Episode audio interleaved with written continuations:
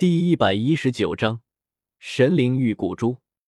宝贝蓉蓉，你终于愿意原谅爷爷了吗？古荣遵循宁荣荣的召唤而来，一个虚无的黑洞打开，还没有见到人，就听见古荣欢快的声音从中传出。宁荣荣对众人讪笑了一声，解释道：“古爷爷的性格就是这样。”咦，居然是老毒物的药源！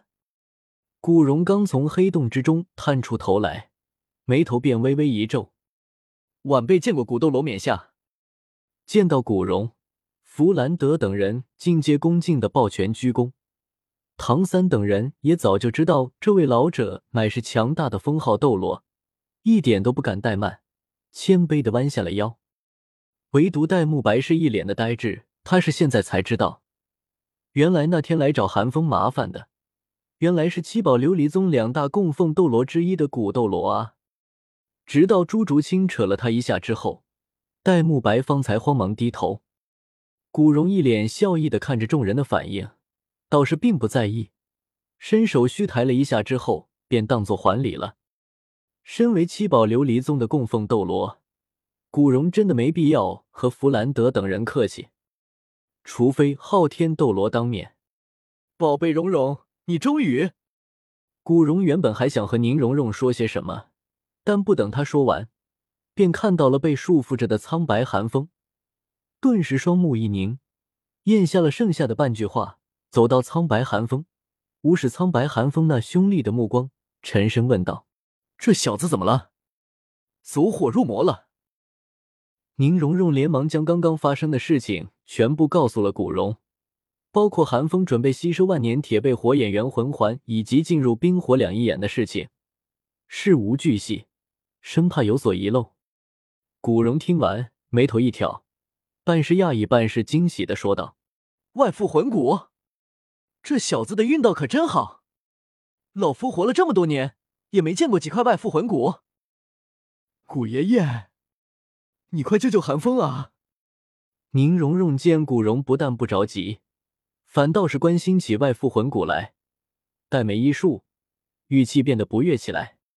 古荣赶紧告饶：“好，好，好，爷爷这就救他。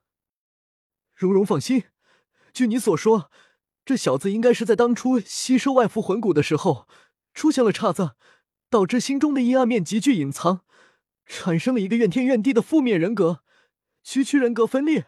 爷爷我随手处置。”看着古荣自信的样子，宁荣荣心中一松，赶紧催道：“那古爷爷快开始吧！”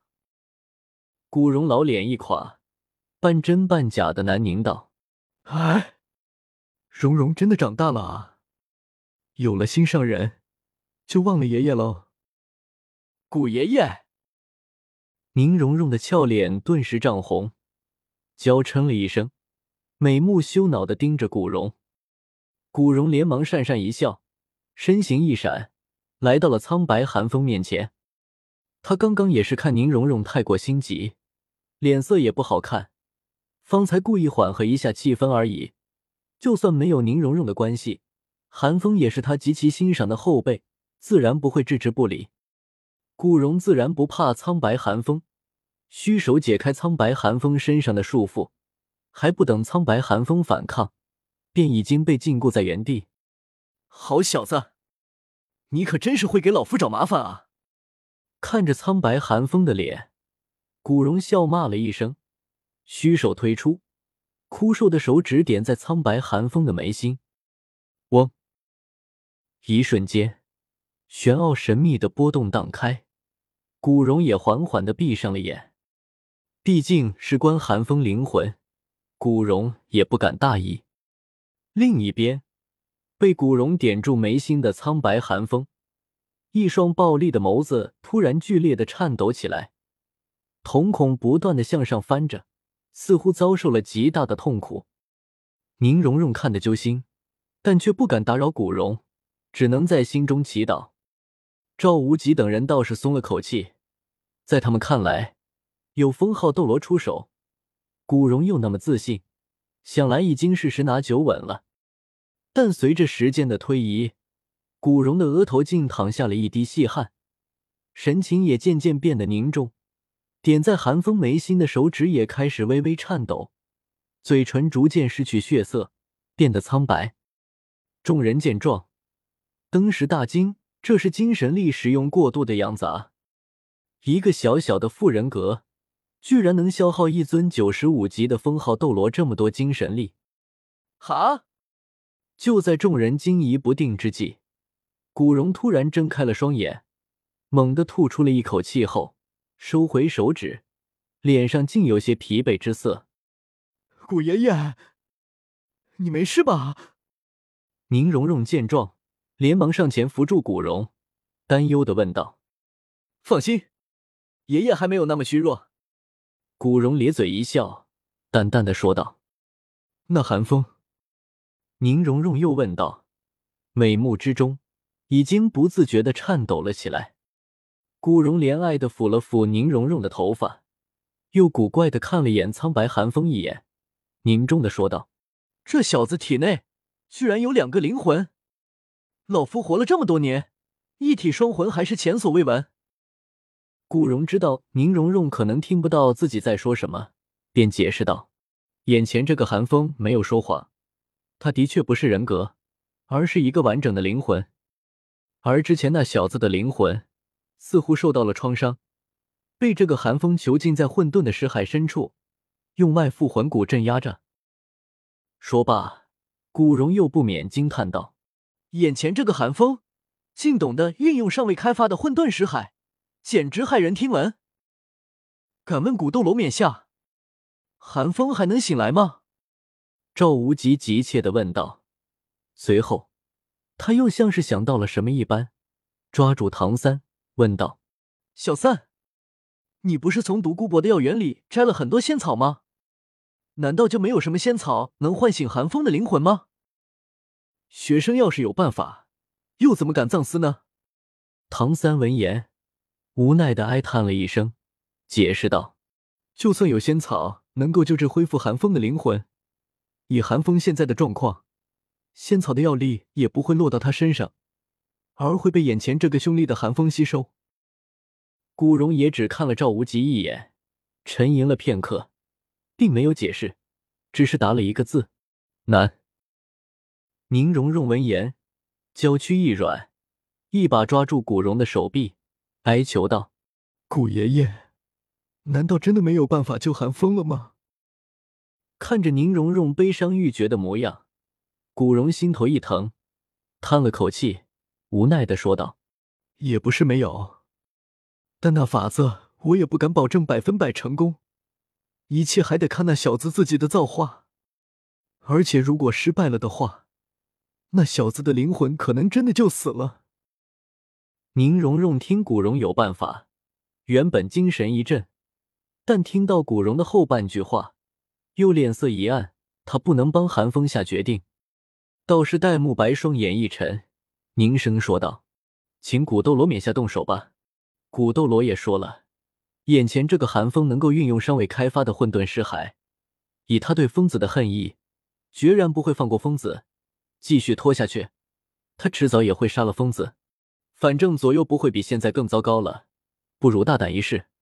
若疯子真有个万一……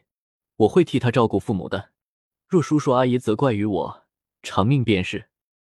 之后，戴沐白沉默了片刻，继而对古荣恳求道：“我有一个问题，必须亲口问疯子。”看着戴沐白的样子，古荣无奈的拍了下脑袋，真是物以类聚，人以群分。